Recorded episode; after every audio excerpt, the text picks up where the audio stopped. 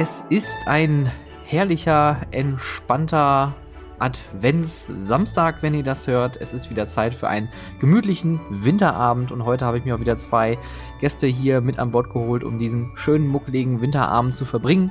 Und äh, diese beiden, die ihr jetzt gleich hören werdet, habt ihr wahrscheinlich schon mal gehört. Und zwar beschäftigen sich diese beiden Herren mit dem Thema Storytelling, Theming, Design, Architektur. Das ist deren Steckenpferd und auch deren Leidenschaft. Das sind nämlich auch beides große Fanboys, wenn ich das mal so sagen möchte. Zumindest das, was man auch auf Instagram immer sieht von euch, wenn ihr unterwegs seid. Zu Gast sind heute äh, aus, äh, ich glaube, Sven, du sitzt auch in Berlin, ne? Aktuell? Potsdam.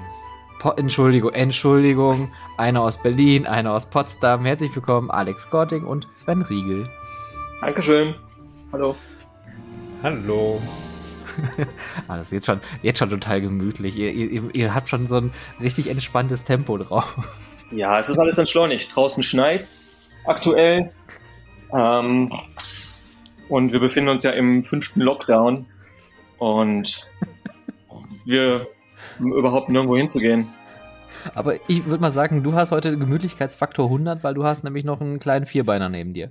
Ja, das ist mein Rentier Dandy, äh, ist gerade hier mit mir auf dem Sofa und das ähm, klimpert und grunzt so ein bisschen im Hintergrund. also wenn ihr euch wundert, das ist nicht Alex, das ist äh, sein Rentier, ja. der so Geräusche von sich gibt. Wie geht's euch beiden? Gut. Danke. ja, sehr gut. Ähm, ein sehr schönes Jahr mit vielen Eindrücken, Erlebnissen und so weiter. Und die Krönung war ein Trip nach Orlando. ja. okay. Ich, ich, ich, löse das einfach mal direkt auf, damit die Zuhörerinnen da jetzt nicht total verwirrt sind. Wir nehmen das Ganze natürlich vorab auf. Natürlich ist in Berlin, wenn ihr das hört, Hochschnee. Sven war äh, zwei Wochen in Orlando gewesen. Ähm, Alex hat mittlerweile das dritte Musical aufgeführt ähm, und äh, geschrieben. Also er macht quasi den, äh, den äh, Manuel äh, in Deutschland. Äh, man, man nennt ihn auch den Hamilton des deutschen Musical-Genres. Warum nicht? Warum nicht? Aber okay, dann haben wir das gekichert zumindest schon mal erklärt. Ähm, für die Leute, die euch aber noch nicht kennen, würde ich einfach mal vorschlagen, ähm, fangen wir mal in, äh, in der Hauptstadt an. Alex, stell dich doch nochmal vor, damit die Leute auch wissen, wer du bist, was du machst und warum du gerade hier in diesem Podcast schon wieder auftauchst. Warum tauche ich wieder auf? Du hast mich gefragt. Ähm, ich bin freiberuflicher ähm, Themenparkdesigner und arbeite für verschiedene Parks in Deutschland und Europa als Designer, Storyteller und alles, ähm, was man so machen kann. alles, was, was ähm, angefragt wird. Wir haben ja viele, viele Zuhörerinnen, die äh, aus der Branche kommen oder auch selber Fans sind. Was äh, kennt man denn so in Deutschland von dir? Ich arbeite viel für den Hansapark, für Trips Drill, ähm, für den Potspark und ähm, beispielsweise im Hansapark habe ich die letzten zehn Jahre die Entwicklung betreut und die Attraktionen ähm, mit dem Park zusammen entwickelt. In Trips Drill ähm, den Schneider von Ulm, die, äh, das den Sägewerksspielplatz und äh, viele andere Kleinigkeiten. Und ähm, viele schöne Sachen, die jetzt gerade noch in der Entwicklung sind. Wo ich leider noch nicht so sehr sprechen darf. Okay, klar, natürlich. Das, das, das, wird heute wahrscheinlich auch ein fortlaufendes Thema sein. Ja, darüber darf ich leider noch nichts sagen. Und da komme ich, das ist eine schöne Überleitung. Sven, du bist ja der Meister auch, was diesen Satz angeht. Sven, stell dich doch einfach mal der, den, den ZuhörerInnen vor. Wer bist du, was machst du, wo kommst du her und was kennt man denn von dir so für Ergüsse? Ja, also Sven Riegel, auch freiberuflicher Themenparkdesigner, obwohl ich mir auch den Titel Experience Creator, also Erlebnismacher, Schaffer, noch dazugegeben hat, weil heutzutage in unserer Industrie kreieren wir ja Erlebnisse und ja, ähm, meine Kundschaft ist sowohl lokal, also hier in Europa, wie auch international. Ähm, was man jetzt von mir hier vielleicht so kennt. Ich habe vieles mal beim Heidepark in der Entwicklung mitgeholfen, sei es jetzt das Abenteuerhotel äh, und paar andere Attraktionen, die da im Park stehen, wo ich ein bisschen mitgeholfen habe in meiner damaligen Zeit. Ähm, bei Star Trek hier im Moviepark ähm, habe ich auch ein wenig die Finger drin gehabt. Und dann international ähm, halt äh, Universal Studios in Japan oder in Orlando hatte ich ein Jahr ähm, mal Zeit noch bei einem epischen Projekt mitzuhelfen. Ähm, und ja, jetzt, wie gesagt, unterstütze ich hier ganz viele Leute, aber auch international. Und ähm, wie Alex darf ich jetzt nicht so viel darüber reden, aber es wird natürlich klasse. Und damit ist dieser Podcast leider zu Ende, weil wir nichts mehr zu erzählen haben. Vielen Dank. Oh, schön war's. Schöne Weihnachten. Genau, schön war's. ähm, was, was mich natürlich interessiert, und deswegen habe ich auch euch hier so in diese lockere äh, Kaffeerunde mit eingeladen, an, an, an diesen virtuellen Kamin mit dem, mit dem virtuellen Tigerfell auf dem Boden und äh, dem, dem virtuellen Glühwein, den wir jetzt alle trinken. Äh, das ist so richtig, richtiger Pandemie-Talk gerade. Ähm, was, was macht das mit euch? Nein, das, äh, nein. Ähm, was mich mal so interessieren würde, was sind so bei euch beiden äh, Einflüsse, wenn, wenn ihr irgendwas kreiert? Weil ich denke mir mal, wenn man so ein, so ein Kreativer, gerade ihr natürlich mit euren Sachen äh, immer sehr weit gefasst auch seid, es gibt natürlich Vorschläge, die wahrscheinlich von den Kunden kommen. Aber wo nehmt ihr eure Einflüsse, eure, eure Ideen, eure Inspirationen her? Habt ihr da bestimmte Quellen oder habt ihr auch für euch so ein eigenes Schema, wo ihr gerne Dinge rausnehmt und sagt, das könnte vielleicht irgendwie passen? Möchtest du anfangen? Ähm, ja, also das ist immer ganz unterschiedlich. Es kommt halt auf die Herangehensweise drauf an, äh, wie jetzt das Projekt aufgebaut wird. Also allgemein jetzt erstmal zu meiner Inspiration ist zu sagen, ich lasse mich gerne von meinen Reisen inspirieren, wo ich mal hinreise, in ganz Europa oder auf der ganzen Welt. Also einfach von den Städten, von der Architektur, von der Landschaft, eigentlich alles, was da was es zu entdecken gibt, auch Museen und so. Also das äh, beeinflusst mich äh, sehr. Also wenn jemand mit mir immer eine Städtetour macht, da müssen wir gefühlt alle Minuten mal kurz anhalten, weil ich irgendwie ein Foto schießen muss von irgendeiner Fassade oder einem Detail, was ich so klasse finde, dass ich das einfach in meinen ähm, Speicher oben in den Kopf reinbekomme. Und dann natürlich ähm, Bücher oder auch ähm, äh, Filme, ähm, manchmal aber auch inspiriert mich Musik. Also das ist wirklich unterschiedlicher Natur. Ich bediene mich da sehr vielen Quellen und wenn es dann halt sehr projektspezifisch ist, kann es natürlich sein, dass der Kunde eine Idee hat. Ähm, und ähm, dann versuche ich da Referenzen und Inspirationen zu finden, die natürlich passend sind.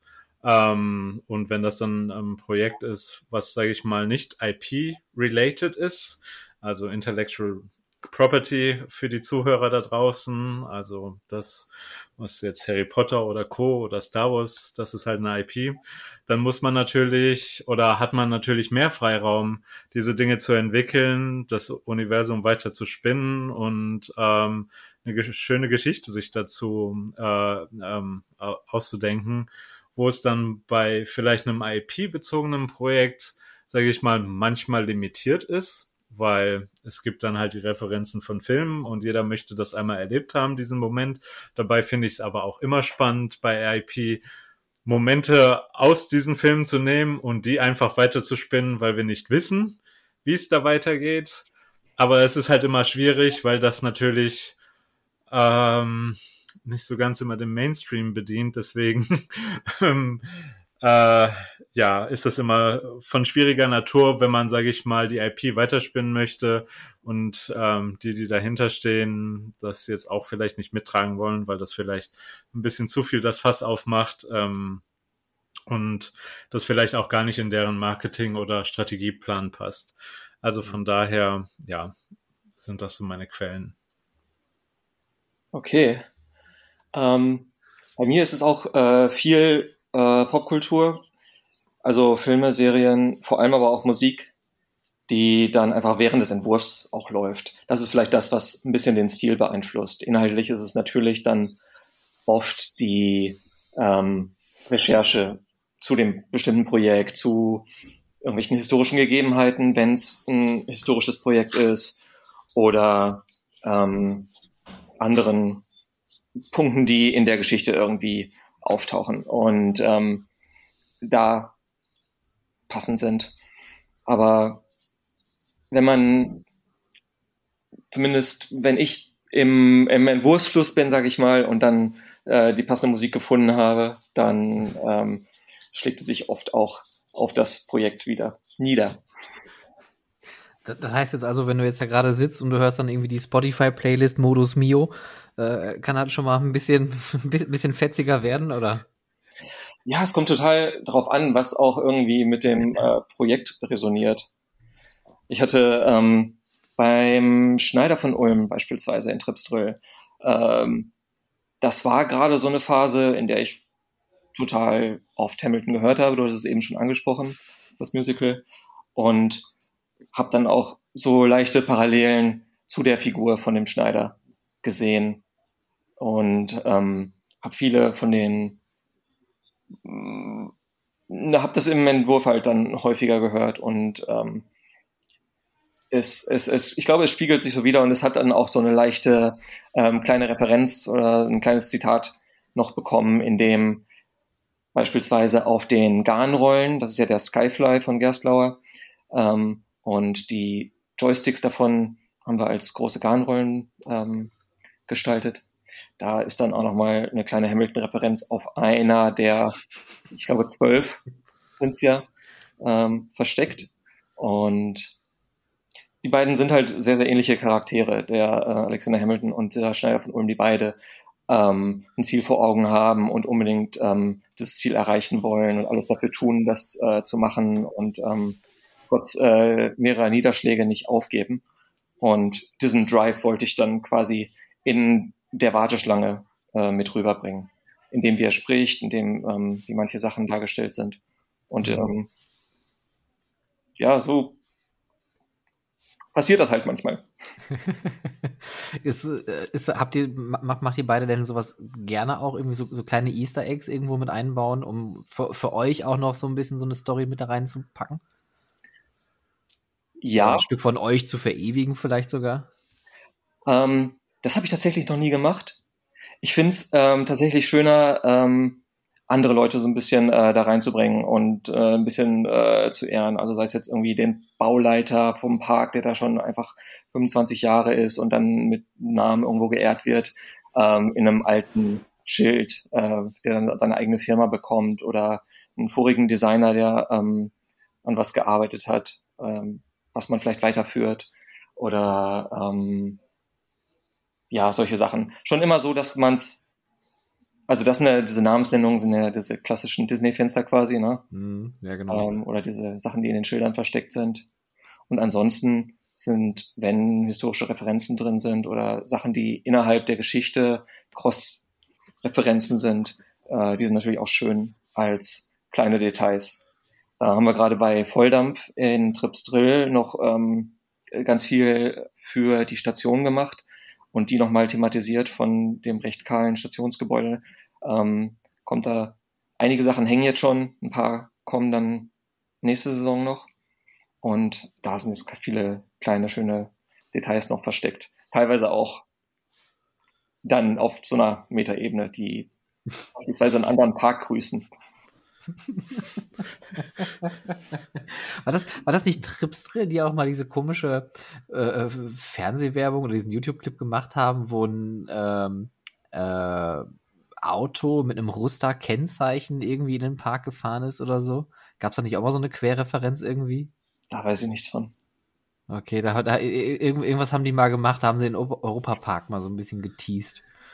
Das wird auch gerne gemacht im Social Media, ne? dass die Social Media Teams sich einfach gegenseitig.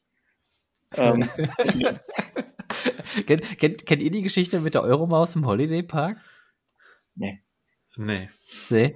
Aber ihr kennt wahrscheinlich diese Wasserski-Show, diese äh, weltberühmte Wasserski-Show. Noch nie gesehen. noch nie gesehen. Kann, kann ich auch vollkommen verstehen, wenn man es nicht tut. die ist schon sehr speziell. Und es gab mal eine Saison, da hatten die irgendwie eine Story, die war auch total banal. Die haben ihre Wasserskishow da gemacht und dann kamen plötzlich zwei Franzosen rein, die im Namen einer Maus diesen Park aufkaufen möchten. Referenz an der Stelle ist klar. Und am Ende kommt ein Europapark Speedboat rausgefahren. Ein Originalparkboot auch noch. Anscheinend haben die da mit dem Europapark tatsächlich wohl zusammengearbeitet. Und darauf saß die Euromaus und hat den Tag gerettet. das war so richtig schräg. Ich glaube, die meisten IPs würden das nicht zulassen, aber es ist schön, wenn das, äh, wenn das mal so funktioniert. Ich weiß noch, ähm, dass ich mal einige Shows in Nosberry Farm gesehen habe und die konstant entweder auch über die größere Maus abgezogen, abgelästert haben oder aber vor allem über ähm, Magic Mountain. das ist aber auch ein einfaches Ziel. Ja, ja, eigentlich, naja, die treten dann nach unten. Ne? Also ich kenne ja immer nur die Situation zwischen ähm, dem Universal Team in Orlando und dem Disney World Team. Die ähm, liefern sich auch ab und zu paar nette Stories ab, wenn jetzt da mal was eröffnet oder und wir haben dann eine neue Attraktion, die schon viel länger geöffnet. Warum überhaupt da noch hinfahren? Also ist immer schön zu sehen und mein Gott, ist sonst man muss ja die Welt auch mal mit Humor nehmen. Also ja, aber ich kann sagen, ich denke mal, die meisten äh, sehen das ja sportlich und die Branche ist ja dann doch nicht so groß und man läuft sich dann ja im schlimmsten Falle noch ein zweites, drittes, viertes Mal über den Weg und man will sich ja, glaube ich, auch noch in die Augen schauen und sieht das dann mit so einem Augenzwinkern. Das sollte man echt aber, nicht vergessen, ja. Mal, hast du auch irgendwelche Augenzwinkerer irgendwo eingebaut, Sven? Sollte man bei dir auf, auf, auf Hidden, auf Hidden Riegel suchen gehen? ähm, ja, gut. Also mich, ja, habe ich jetzt auch nicht wirklich unbedingt irgendwo eingebaut. Also das Einzige, wo wirklich mal so ein bisschen versteckt mein Name drin ist, ist bei Star Trek. Da gibt's ja auf dem Plaza ganz viele Türen. Und da gibt's eine Tür, ich glaube, die ist neben dem Ausgang. Da steht Sebastian Bars drauf, Architectural Support Unit. Und Sebastian ist eigentlich nur mein Zweitname und Bars, ja, es musste englisch klingen, aber das war der für Riegel. die Übersetzung. Mm, mm. Ich, also, jetzt, das jetzt schon mal ganz, ganz, kurz, eben bevor wir das jetzt vorausnehmen, ähm, ich, mir fallen schon direkt drei Leute ein, die vielleicht auf diese Podcast-Folge über Instagram antworten würden. Bitte, ich werde es jetzt schon mal vorwegnehmen. Sven sollte definitiv keine Riegel in jeder seiner Designs verstecken. Das wäre ziemlich plump. Einfach nur mal so. Ne? Vor, vorab. Aber, aber dafür, also da bin ich auch mit Alex ganz d'accord. Also das habe ich zum Beispiel bei Sing on Tour gemacht. Ähm, dort ist jetzt auch nirgendwo irgendwie der Name von unseren Projektteams oder so untergebracht. Aber die lustige Aufgabe, die ich hatte, weil das halt das Illumination Theater war, ähm, so viele Minions oder Ansätze von Minions darin zu verstecken wie möglich. Das äh, geht schon bei den Lautsprecher-Grills los da ist ein Minion-Muster drin, was man halt nicht sofort wahrnimmt, aber dann subtil, oh, ja, ein Bogen mit einem Punkt in der Mitte, ja, könnte ja ein Minion sein. Und da habe ich ganz viele dieser, dieser Art von Easter Eggs reingebaut. Und äh, ich glaube, da war auch dann eine Dame von Illumination Entertainment und saß davor und hat drauf, ist, ist that a Minion? Und natürlich war die Antwort, ja klar, ist es. Also ist dann ganz schön, wenn die Leute das entdecken. Also ich bin da fast wie, also bei Alex, ich, ich mag es eher, andere Leute da mit reinzubringen, als jetzt irgendwie meinen Namen da ähm, drauf zu schreiben. Ich habe da eine Frage zu. Ähm, mal so designtechnisch oder genau, also wirklich im, in der Tiefe jetzt. Ist das, war das ähm, so eine reine Idee von dir oder war das was, was vom Projekt gefordert war? Das war eine reine Idee von mir, weil wir einfach Speaker, Grills oder Lautsprecher oder andere Dinge da gesucht haben. Und ich fand es dann halt eine nette Idee, einfach die dann nochmal wiederzukehren. Und ich weiß auch, dass halt der IP-Holder in dem Fall das auch ähm, mögen wird. Und deswegen, ähm, äh, ja, war das eine kleine Idee von mir, wurde sehr schön mhm. angenommen und ja. Ist das was, das, die geben dir dann wahrscheinlich auch ein ganzes Stylebook von der IP schon vorher mit, ne? Ist das was, was in der IP schon auch so auftaucht, dass manche Sachen in Minion Shapes sind, oder ist das ähm, gar nicht der Fall? Also das war jetzt dort nicht wirklich der Fall. Gut, das Theater halt beinhaltet super, super viele Referenzen. Also diesen, was ich gerade angesprochen habe, Halbkreis mit Punkt. Ähm, einfach mhm. diese Minion-Silhouette kam da sehr oft drin vor. Und ja, es war jetzt nicht gewünscht, gefordert, aber ich dachte erstens, es passt zum Stil, zu, zu dem, was da ist, weil warum muss ich noch ein fremdes Element einfach damit reinbringen? Und deswegen habe ich die Idee weitergesponnen und versucht, diese, diese Geschichte da weiter zu erzählen in dem, in dem ganzen Gebäude. Okay, schön. Mein Rentier schnarcht so ein bisschen neben mir. Ich hoffe, es stört nicht. also, ich höre nichts. Okay. Ähm, jetzt, jetzt mal eine ganz andere Sache. Und zwar, ihr beide seid ja auch Fans der Szene, der Branche. Äh, Sven, wir kennen uns ja persönlich ja auch schon äh, gefühlt etliche Jahre. Ähm, Alex, dich kenne ich ja nur ursprünglich zumindest äh, aus dem äh, schönen gelben Forum. Ja. Dessen Namen hier nicht erwähnt werden darf. Nach Quatsch, ist egal. Äh, äh, jeder weiß es und wer es nicht weiß, der darf mir gerne auf Instagram eine DM schreiben. So, so macht man Interaktion heutzutage. ähm, und, und ich kenne deine ersten Designs ja auch noch so ein bisschen. Ihr seid beide Fans durch und durch. Gibt es von euch so auch jetzt so, äh, weil ihr seht ja wahrscheinlich viel, ihr beschäftigt euch viel mit neuen Attraktionen, ihr verfolgt wahrscheinlich auch total viel, befasst euch mit der Materie. Gibt es trotzdem immer noch so Wow-Momente bei so Neueröffnungen, die ihr selber besucht, wo ihr sagt, buff, das hat so einen, einen richtig den, den, äh, den, den Schädel weggeblasen? Ich glaube, Schädel wegblasen ist oft einfach. Das ist, ähm, ich meine, schau dir Püdefu an. Wobei, da da komme ich gleich zum zweiten Punkt. Also Schädel wegblasen ist oft einfach, einfach jede Menge Explosion. Beispielsweise. Ne? Einfach irgendwas Bombastisches liefern. Aber ich finde es fast schöner, wenn man wirklich, wirklich tief berührt ist von was. Und richtig emotional berührt daraus kommt. Ähm, eine kleine Träne verdrückt oder so.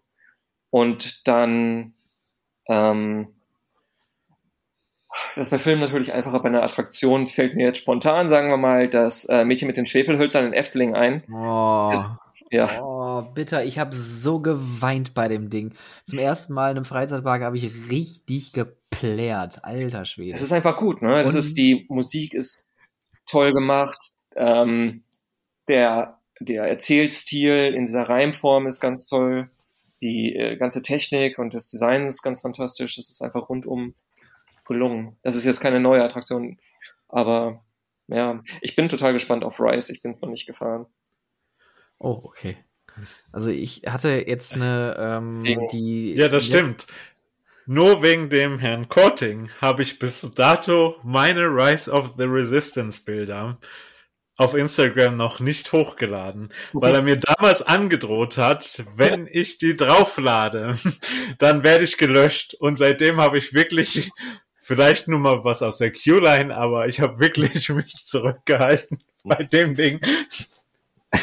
ja, Noch Rise warte. muss ja auch ja. wirklich eine absolut emotionale Reise sein. Ähm, in der letzten, Im letzten Winterabend hatte ich ja ein äh, Gespräch mit äh, Jens und Bianca. Ich weiß nicht, ob ihr die beiden kennt. Äh, Spinatmädchen und äh, Mausgebabbel. Das sind zwei absolute Disney-Pros äh, mit Podcast und Blog und Pipapo. Und äh, Jens von Mausgebabbel hat auch von seiner Rise of the Resistance Geschichte erzählt und er hat gesagt, er kam mit Tränen, kam er aus diesem Ride und musste erstmal seinen Emotionen freien Lauf lassen, weil das so für ihn so überwältigend gewesen ist. War es überwältigend als Fan von Star Wars oder als allgemeiner Freizeitpark, Themenpark-Fan? Ich meine, das, das, spielt wahrscheinlich der Star Wars Disney-Fan auch natürlich eine große Rolle. Ähm, ich, ich, ich meine, ich habe mich spoilern lassen. Ich, für mich steht das noch in weiter Ferne, dass ich da irgendwann mal mitfahren werde, wahrscheinlich. Ähm, aber ich kann mir vorstellen, warum Leute da so berührt rauskommen. Mhm. Aber andererseits kriegst du das ja auch oft mit einer ganz, ganz kleinen Sache hin, mit einer kleinen Character-Interaktion, äh, wenn der Lieblingscharakter ähm, mit äh, einem Kind interagiert und mhm. das total verzaubert. Ja. Da, hast du da stimme ich dir zu. weil vor ein paar Wochen war ich ja in Lieseberg hm. und da gab es diesen einen Moment, wo ich in dieses Kaninenland reingegangen bin und dann war dieser Kaninchencharakter da und hat auf ähm, auf dem Platz halt auf die Leute gewartet Hallo? und dann hat es ein Kind in die Arme genommen und zwar für eine ganz lange Zeit. Hallo. Und ich habe da wirklich ein Bild von gemacht, weil das so herzzergreifend war, ähm, weil das über Sekunden, wenn nicht sogar Minuten ging. Hm. Ja, es sind ja oft echt die kleinen emotionalen Sachen, die dann einen auch wirklich berühren und äh, ne, wo man, wie Alex gerade schon sagte, so eine kleine Interaktion hat und das löst dann irgendwie viel aus. Aber wo war denn bei euch so der letzte Moment, wo ihr euch so richtig berührt gefühlt habt? In einem, in einem Freizeitpark? Oh, also das ist natürlich immer schwierig. Ich vielleicht sehe ich es auch von einem ganz anderen, von einer anderen Perspektive aus, weil ich einfach, ich sage jetzt mal, das Glück hatte, ein Jahr in Orlando zu leben und hatte eigentlich so die großen Momente oder großen Freizeitpark-Momente vor mir stehen, wo vielleicht dann irgendwann eine gewisse Übersättigung eingetreten ist und ähm, ich jetzt vielleicht nicht mehr ganz so berührt war. Ähm, aber ich muss sagen, wenn ich jetzt mal so rückwirkend zurückdenke, im Herbst war ich zum Beispiel im Family Park im Neusiedler See. Und ich war so hin und weg von diesem Park, weil der so viel Charme hat. Die Liebe zum Detail dort, das hat mich halt so berührt. Es war authentisch und ich habe den Park einfach geliebt. Ich, ich war eigentlich mehr traurig, dass wir wieder gehen mussten, weil ich hätte ihn einfach mehr inhaliert. Und das war dann für mich so ein Moment, wo ich sagte, es muss halt nicht immer die große Nummer sein. Es kann auch gerne mal ja. so was Kleines sein, weil dort war, hat irgendwie alles gestimmt. Ich, ich fand das so charmant und liebevoll dort. Ähm, also das hat mich persönlich dann berührt. Der ist echt wunderschön, ja. Ich war heute dieses Jahr auch das erste Mal da. Ähm, ich habe zwei Beispiele. Also, was ich eben schon leicht angeschnitten hatte, äh, ein bisschen verächtlich mit den Explosionen, war Puy de Fou, aber die bringen ja trotzdem ganz große Tränenmomente ähm, in viele der Shows rein. Von der Greifvogel-Show, das ist auch wieder passend abgestimmt mit der Musik und dann gleichzeitig 100 Vögel am Himmel, die ein Ballett tanzen, ähm, beispielsweise oder ähm, ja, die haben einfach so die emotionale ähm, Klaviatur ganz gut raus. Das war sehr schön. Die haben ganz, ganz, ganz fantastische Walkthroughs da begeistert mich eigentlich jeder von. Der erste, den ich da gegangen bin, war der. Hört ihr das? Jetzt, jetzt, ja, jetzt hat man das gerade gehört. naja. Also Sven ähm, und ich, wir sind noch wach, keine Sorge. Ja. Ähm, der erste war dieser ähm, zum Ersten Weltkrieg zu den Liebenden von Verdun, wo man äh, so äh, es tut mir es so ist, leid. Es ist, es ist, einfach ein gemütlicher Winterabend. Es schneit halt draußen in Berlin. Es ist warm. Die Heizung ist an. hier am Kamin, ja. Genau.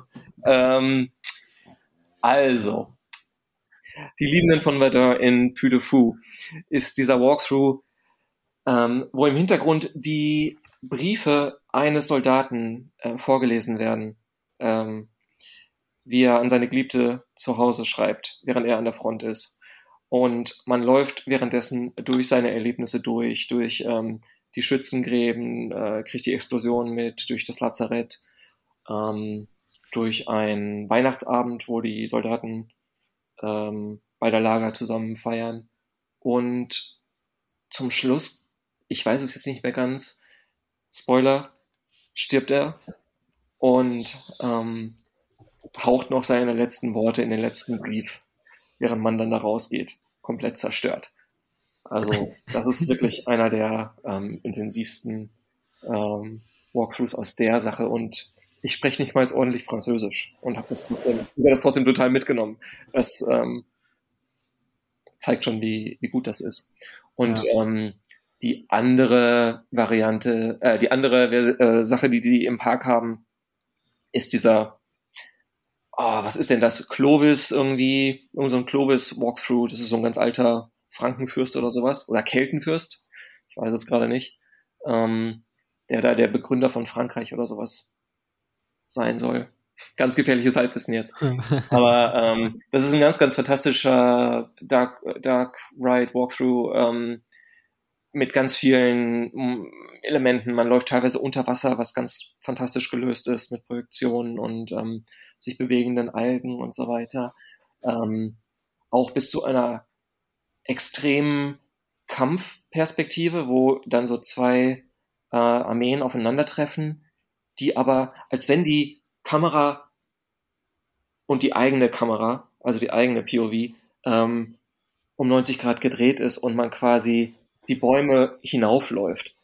Also es ist Krass. komplett wahnsinnig. Das ist auch so, ein, ja. ähm, so eine Attraktion, wo ich rausgekommen bin und einfach nur total erstaunt war. Aber das war auch einfach dann teils über das Gebot und einfach dieses, diese handwerkliche Kunst, die da drin ist. Auch, dass man Sachen ausprobiert und ähm, nicht immer das gleiche Schema F fährt, sondern richtig handwerklich äh, Sachen neu macht und, und theatralisch irgendwie arbeitet. Das war sehr, sehr ähm, cool.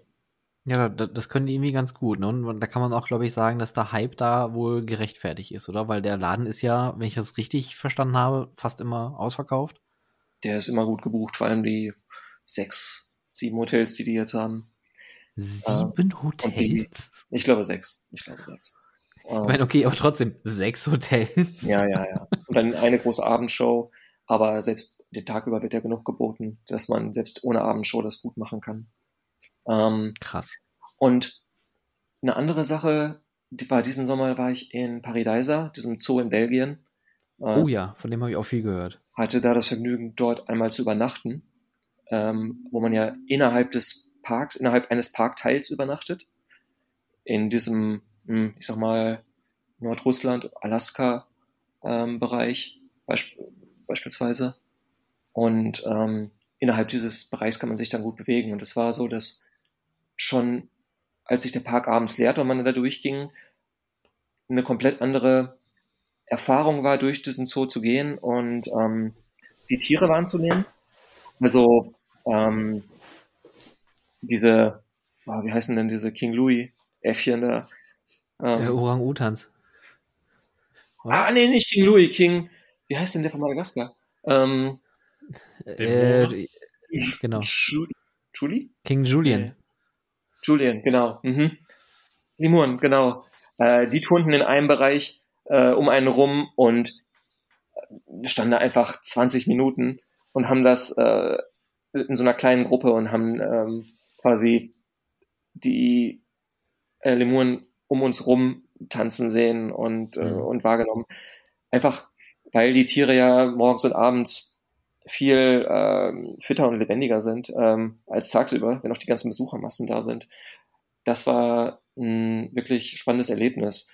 Auch ähm, beispielsweise die Eisbären ähm, zu erleben, die dann nachts noch äh, darum touren oder die Rehe und das Wild, das ähm, neben, wo man sie einfach nebensetzen konnte, ähm, das frei rumlief. Und ähm, selbst die Tiger waren morgens noch total verschmust am Gitter in mehreren, ähm, also in einer, in einer Vierergruppe liefen die ganz, ganz nah ähm, am, am Gehegegitter an den Leuten entlang, die zum Frühstück unterwegs waren. Aber sobald dann die großen Besuchermassen kamen, lagen die alle wieder naja. ähm, weit, weit hinten im Gehege und äh, gedacht, die wissen, was gut Uhr. Äh, für die ist. Ja, insofern ähm, da kann man natürlich viel zu sagen zur Tierhaltung und so weiter. Ähm, aber das war, um die Tiere zu erleben, wirklich ein sehr, sehr eindrucksvolles Erlebnis. Cool. Es mag einfach die Besuchszeit sein. Und natürlich die Masse an Leuten. Ja. Schon, schon, schon Wahnsinn, ne? wenn man so mal auch äh, nachdenkt. Also, ihr habt jetzt gerade zum Beispiel einen kleineren Park genannt, den man irgendwie nicht auf dem Schirm hat. Und dann geht man da hin und ist dann so total geflasht und denkt sich, warum war ich nicht vorher da? Ich hatte auch äh, vor, vor der Aufnahme mit dem Sven noch gesprochen. Ich war ja vor ein paar Wochen in äh, Utrecht gewesen im Sporbeck-Museum. Hm. Und mein, also das, das war zum Beispiel mein Mindblow-Moment des Jahres, wo ich mir dachte, warum war ich noch nie da und warum ist das so gut? Mhm. Also das war wirklich, du, du warst schon da, Alex? Ja, ich war vor ein paar Jahren mal da. Ich hatte auch Gutes davon gehört. Die hatten ja auch einen Fair Award gewonnen von der TA für, wie hieß das, die Feuerprobe, glaube ich, auf Deutsch. Ja, genau. Ähm, diese Attraktion, quasi der Millennium Falcon Light. das war genau meine, meine Wortwahl. Also ungefähr, ungefähr so interaktiv und äh, sinnvoll wie Millennium Falcon. Ähm, okay, ich sehe, da, da, da schwebt Kritik mit. Und, ähm, Aber ich fand das total krass, niedlich aufgemacht, äh, also optisch und vor allem man hat keine Ahnung, was einen erwartet und ich habe damit gar nicht gerechnet. Ich wusste von dem Dark Ride, der mich auch wirklich geflasht hat, weil er einfach unglaublich niedlich ist ähm, und man auch sich wirklich klein fühlt neben diesen äh, riesen Dingern, die da einen stehen. Und äh, dann sind wir bei der Feuerprobe reingegangen und ich dachte mir so, okay, hier gibt's eine Pre-Show. Ah, okay, hier gibt's eine zweite Pre-Show. Ah, jetzt ist hier eine what? und dann steht man da einfach drin und bedient irgendwie einen Raketenzug oder irgendwie sowas. Also das war schon echt crazy. Es ist cool, wie die die, oder allgemein, wenn man die ähm, Erwartungshaltung, Erwartungshaltung der Besucher nimmt und die mhm. übertrifft oder komplett bricht und ähm, weiter raus, weit darüber hinausgeht. Ja. Ja, das stimmt. Das, das haben die echt, echt gut hingekriegt. Gibt es eigentlich auch so, so Fanboy-Momente irgendwie bei euch, wo ihr sagt irgendwie, ähm, oh mein Gott, ich bin das endlich mal gefahren oder äh, ihr habt mal jemanden getroffen oder äh, ich kann mich noch gut daran erinnern, äh, wie, wie, wie, wie krass das äh, äh, ähm, wie, oder wie krass alle Leute reagiert haben, als wir bei dem Hattrick Day äh, von der Expedition GeForce drittes Mal in Folge zum besten Achterbahn der Welt gewählt worden. Und da waren wir, ich glaube, mit, mit irgendeinem Forum auch da gewesen. Dann war Werner Stengel da und alle, oh mein Gott, Werner Stengel ist da, wie aufregend, wie toll, wie super. Mhm. Habt ihr auch so einen Fanboy-Moment irgendwie mal erlebt? Oh, äh, das ist jetzt schwierig. Ähm, oder irgendwie ein Designer oder ein Ingenieur oder irgendjemand. Wahrscheinlich hat Alex, ja, Alex. Hat Hamilton getroffen. Genau. Sven muss aus Tausenden auswählen. Ich habe den einen. Ähm, ich habe äh, bei einer Konferenz von der TEA im Disneyland Paris war die ähm, Joe Rody getroffen und oh. wir waren wir waren da alle so Studenten. Ähm, also wir waren mit einer Gruppe von Studenten da und ähm, wir hatten da morgens so ein Frühstück mit dem und dann war da noch der letzte Konferenztag und danach war eigentlich freie Zeit. Ähm, und da haben wir den gefragt, ob er Lust hat, mit uns rüberzugehen aus dem Newport Bay Hotel oder Beach Hotel, wo wir waren, in den Park. Und weil er auch ewig nicht da war, ist er dann mit uns da durchgegangen und hat uns quasi so eine ähm, Kunstgeschichte-Führung durch das Disneyland Paris gegeben und einfach doziert über jedes kleine Detail, was ihm irgendwie äh, unterkam. Und wie er das halt macht, wie er es jetzt immer noch auf Instagram macht. Ähm, der hat einen ganz tollen Account, wo er ganz, ganz fantastische Sachen postet und ganz fantastische ja, Abhandlungen über Design und Wahrnehmung. Ähm, und es hat geregnet in Strömen. Äh, die, das, ich habe ein äh, Foto noch mit ihm, aber es ist grottenschlecht. Ähm, aber es, es war unglaublich, äh, da so durchzulaufen und diese ähm, Führung zu bekommen. Glaube ich, das muss, muss eine große Ehre gewesen sein, von, von, dem, von so einem alten Disney-Hasen da solche Geschichten zu erzählen. Muss man dazu sagen, ne? das ist der Designer von Animal Kingdom und äh, der Avatar, dem Avatarland da, Pandora und jetzt den neuen Marvel-Sachen. Und jetzt ist er bei, was? SpaceX? Genau, jetzt hat er ähm, sich zur Ruhe gesetzt und arbeitet für SpaceX als ja, Experience Designer eigentlich, ne? Ja, eigentlich ganz cool, wenn man. äh, Sven, erzähl mal von deinem Fanboy-Moment. Yes. es gab wahrscheinlich schon so viele in meinem ganzen Leben. ähm, viele, über die sollte ich erst gar nicht sprechen. Ähm, ähm, aber ja, also ich finde es immer halt eine Ehre, wenn man Leute trifft, halt bei uns aus der Branche, die schon einiges hinter sich gebracht haben oder entwickelt haben. Ich sag mal, mein letzter Creative Director, Dale Mason, der jetzt auch ein Theo Award for um, Outstanding Achievement oder Lebenswerk bekommen hat. Er war halt mein Creative Director bei Universal, mein letzter, und er war auch der der Volcano Bay mitgeholfen hat und damals sogar Island of Adventure aufgebaut hat, auch Diagon Alley. Und natürlich ist es dann für mich, es ist jetzt kein Fanboy, weil es halt auch professionell ist, aber es ist einfach eine Ehre, von so jemandem zu lernen, äh, Dinge mit aufzunehmen und halt in der Gegenwart von ihm auch Dinge zu entwerfen, mit ihm gemeinsam zu entwerfen und zu entwickeln. Also das erfüllt mich auch. Aber steht man da nicht manchmal irgendwie in seinem Dress, in seiner Uniform oder, oder in, im Anzug oder irgendwie schick gekleidet und denkt sich so innerlich so, hm, er steht neben mir. Nee, ich habe ja mit ihm mitgearbeitet. Also wir, es ist ja, dann sehr kollegial und so. Und äh, wer mich auch kennt, ja. ich bin kein Anzugträger, ich bin auch Verfechter davon. Also ich bin ja hier vielleicht schon die Generation, die eher äh, casual gerne mal ins Büro geht oder seit der Pandemie einfach auch casual einfach zu Hause sitzt im Homeoffice. Nein, aber du, ich habe es ja, glaube ich, auch mal bei dem letzten Podcast gesagt. Wir sind ja alle nur Menschen und ähm, ja, natürlich hat man Respekt. Also ich, ich werde auch manchmal wirklich schüchtern, dann mit den Leuten zu reden. Aber es ist trotzdem halt einfach ein Moment, den man genießen muss ähm, um dann mit den Leuten zusammenzuarbeiten. Und äh, also jetzt Dale Mason war jemand, aber ich habe ja auch noch ein paar andere da auf dem Weg kennengelernt. Und es ist dann halt schön, so einen Austausch mit den Leuten dann zu haben, was die alle schon erlebt haben, an die Leute halt, an die man nicht so, so einfach rankommt. Aber man stellt immer wieder fest, es sind auch nur Menschen wie du und ich und man kann mit denen reden und ja, das ist das erfüllt dann einen. Und besonders, wenn dann jemand Zeit für dich nimmt, mit dir zu reden und ähm, wo du dann Dinge erfahren kannst, die du vielleicht dann nicht so von offizieller Seite erfahren kannst. Also ja, das sind so meine Fanboy-Momente. Also so dieses Insider-Wissen, so wie bei Alex mit, mit Joe Rody, dass man so dieses Insider-Wissen, das, was die Leute so als, als, als, ja, dieser Wissenstransfer, der da einfach stattfindet, den man sonst jetzt, ich sag mal, über Interviews oder Bücher vielleicht gar nicht bekommen würde. Genau. Also es gibt natürlich immer viele Leute, die fragen, ah, wie werde ich Themenparkdesigner und so weiter und so fort. Und wie, wie gehst du daran? Also Alex hat es ja gerade auch schon gefragt bei den Minis, wie war das? Weil sowas steht einfach nicht in den Lehrbüchern drin, falls es überhaupt Lehrbücher bei uns gibt.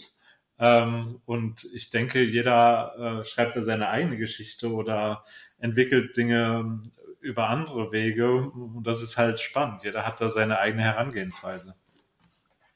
Hm. Ja, klar. Ja, das finde ich auch. Und ich glaube, das Schöne daran ist ja auch, ähm, dass man innerhalb der Industrie, aber auch wenn jemand von außen Interesse hat, reinzukommen, ähm, ganz einfach fragen kann, können wir uns mal unterhalten, können wir mal einen Kaffee trinken und über dies und das sprechen. Sei es darum, ähm, wie arbeite ich freiberuflich oder sei es darum, was ich jetzt gerade eben wegen dem Design-Style gefragt habe. Ähm, weil ja wirklich jeder noch eine andere Herangehensweise hat ähm, und es immer super genau. spannend ist zu erfahren, ähm, wie gehst du an manche Sachen heran, wie machst du das und ja, man davon ja nur lernen kann. Ja. Gibt es denn, gibt's denn von euch so einen so so ein, so ein Lehrmoment irgendwie, wo, wo ihr für euch bemerkt habt, oh, ah ja, das kann man auch noch so machen oder das ist ein Einfluss oder eine Perspektive, die habt ihr noch nie eingenommen? Gibt es so, so einen riesengroßen Aha-Moment bei euch? Oh. Auch irgendwie vielleicht ein Projekt mal irgendwie so, so einen Aha-Moment gab, wo man gesagt hat, ah, Heureka. Na jetzt, der riesige große Aha-Moment, eigentlich zieht er sich durchs ganze Leben. Ich sag ja immer. Oh, komm jetzt, also bitte, Sven. Da sage ich wirklich, total Hand aufs Herz learn, you learn something new each and every day. Und das habe ich mir auch zu Herzen genommen. Also ich würde mal sogar behaupten, meine Lernkurve in der Industrie war da, wo ich die drei Jahre in Abu Dhabi in Ferrari World verbracht habe. Ich war ja da, ich sage mal wirklich drei Jahre oder vielleicht vier Jahre gerade mal so drin und auf einmal wurde mir halt die Verantwortung übertragen, ich sollte doch bitte E-Ticket Rights da mithelfen zu entwerfen und war dann, habe mich auf einmal in der Position als Art Director gefunden, wo du dann natürlich auch ein bisschen mehr Erfahrung hast. Und ich habe auch immer, selbst bevor ich, sage ich mal, angefangen habe, da zu arbeiten, wollte ich immer daran gehen, zu sagen, ich möchte gerne lernen, was auf einer Baustelle stattfindet, so dass ich das, was ich dort gelernt habe, auch anbringen kann später, wenn ich entwerfe. Und das zieht sich halt nicht durch die Baustelle, das zieht sich auch durchs operative ähm, Sicherheit. Also ich kann zu so vielen Dingen immer Vorträge halten, weil da so weil ich das Ganze halt in meinen, im Laufe meiner Karriere, die ja noch nicht vorbei ist, aber dann immer mitnehme und das sind dann die Momente, die mir zumindest im Kopf bleiben, der sogenannte Aha-Moment, so dass ich das dann später wieder anwenden kann. Also deswegen sage ich, es, es, es ist wirklich was, was halt dein ganzes Leben mitgeht und selbst in einem hohen Alter kannst du auch nochmal einen Aha-Moment haben und das Erlernte auch nochmal später anwenden.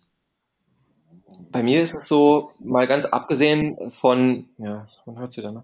Ähm, ganz abgesehen von bestimmten Skills, die man jetzt in seinem eigenen Entwurfsprozess verbessert und einer Entwurfstheorie, wo man ja auch noch drüber sprechen kann, ähm, dass ich ganz viel mitnehme von meinen Kunden und in dem mhm. Fall eben dem operativen Park. Ähm, und deren Sicht auf die Dinge und deren lang, langjährige Erfahrung mit ihren, mit ihren Besuchern. Und ähm, man denkt sich manchmal als Designer dies und das und ähm, der Park sagt einfach, so ist das halt nicht. Und so sind unsere Besucher nicht, so funktioniert das nicht und wir haben die und die Erfahrung. Und das ist eigentlich eine der ähm, spannendsten Sachen zu hören, wie was für, was für Weisheiten, ähm, die einem bei jedem Projekt und äh, bei jeder, jedem Austausch und mhm. bei jedem Telefonat irgendwie mitgeben. Ähm, das und dann natürlich auch einfach die Besucher während des Besuchs zu beobachten und ähm, davon zu lernen. Ich glaube, das ist ja eine der ähm, einfachsten, offensichtlichsten Sachen, die dann passiert, weil das eigentliche Besucherverhalten echt nur vor Ort beobachtet werden kann. Genau, man kann ja auch nur so, so, so grob wie möglich drauf reagieren, weil man ja auch nicht wirklich weiß am Endeffekt, wie reagieren die Leute tatsächlich, wie laufen die, laufen die richtig, wissen die, wo es lang geht. Das, das, das ist ein guter Punkt. Gibt es bei euch so einen Moment, wo, wo ihr irgendwas geplant habt, zusammen mit einem Park, mit einem Kunden, und dann habt ihr festgestellt, dann irgendwie tatsächlich im operativen Tagesgeschäft so, hm, das hat vielleicht auch nicht funktioniert, da musste man noch ja, nachjustieren? Also ohne jetzt da irgendwie was großartig nennen zu also wollen. Ich glaube, die Momente gibt es bei jedem Projekt. Also würde ich jetzt mal so sagen, weil man lernt ja, also es ist ein Lernprozess.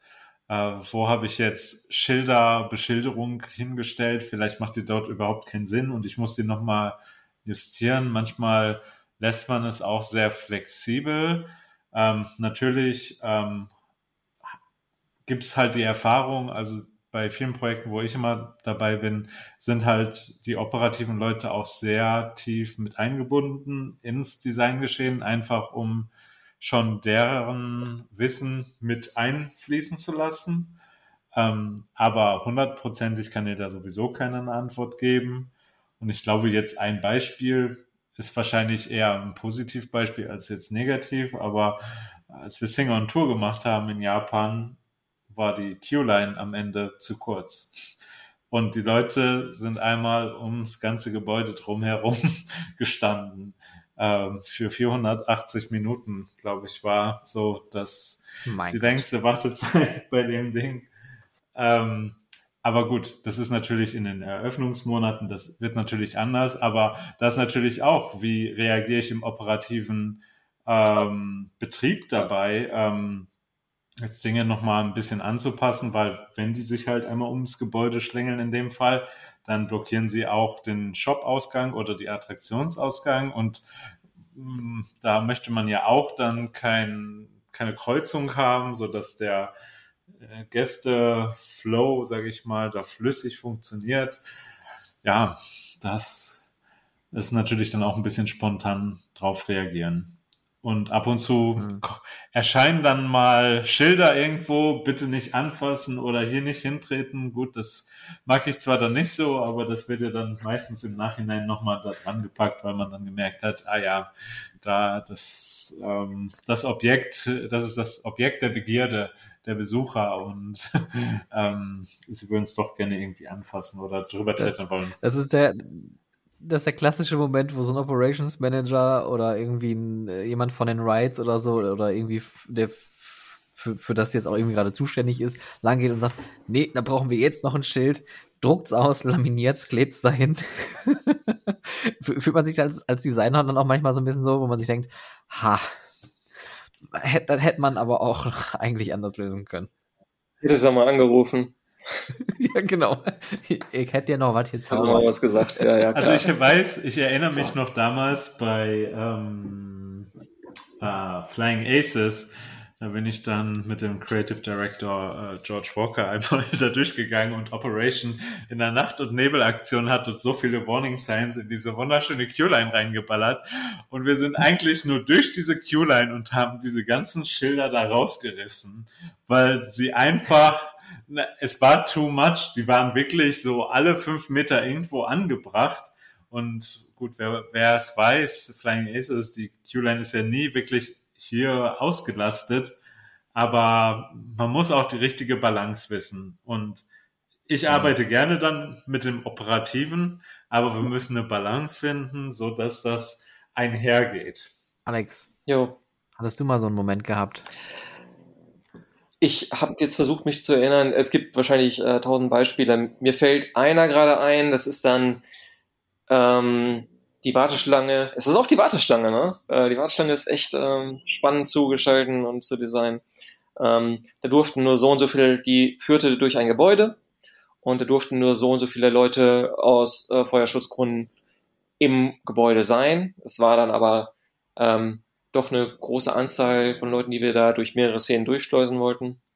Und äh, die Lösung war dann zu sagen, gut, dann machen wir sie halt sehr, sehr schmal, sodass die Leute nicht ähm, grüppchenweise nebeneinander stehen.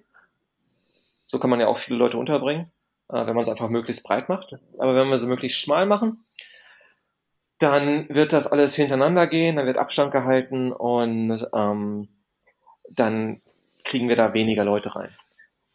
Das ist jetzt ein Spiel, oder? Dürfen, na, äh, nein, ich werde, nein, ich werde auch nicht so sagen, ähm, wo das war. Aber ich sag mal so, es zog sich dann durch so äh, altes Gemäuer und so weiter und es war dann auch echt ein paar schmale Gänge ähm, da drin und ich stand einmal selber da drin und habe dann auch mitgekriegt, wie vor mir jemand so durchaus leicht äh, in Platzangst geriet ähm, in diesem sehr engen Gang. Und dann dachte ich mir so, boah, das, äh, das ist echt äh, nicht gut, das werde ich im Hinterkopf behalten. Ja, okay. Aber gibt es auch so andersrum Momente, wo, weil ihr habt ja gerade auch gesagt, ihr lasst euch ja gerne von anderen Dingen inspirieren, äh, wahrscheinlich auch durch andere Freizeitparkbesuche, wo ihr dann sagt, boah, so wie die das gelöst haben, das ist wow, das ist genial.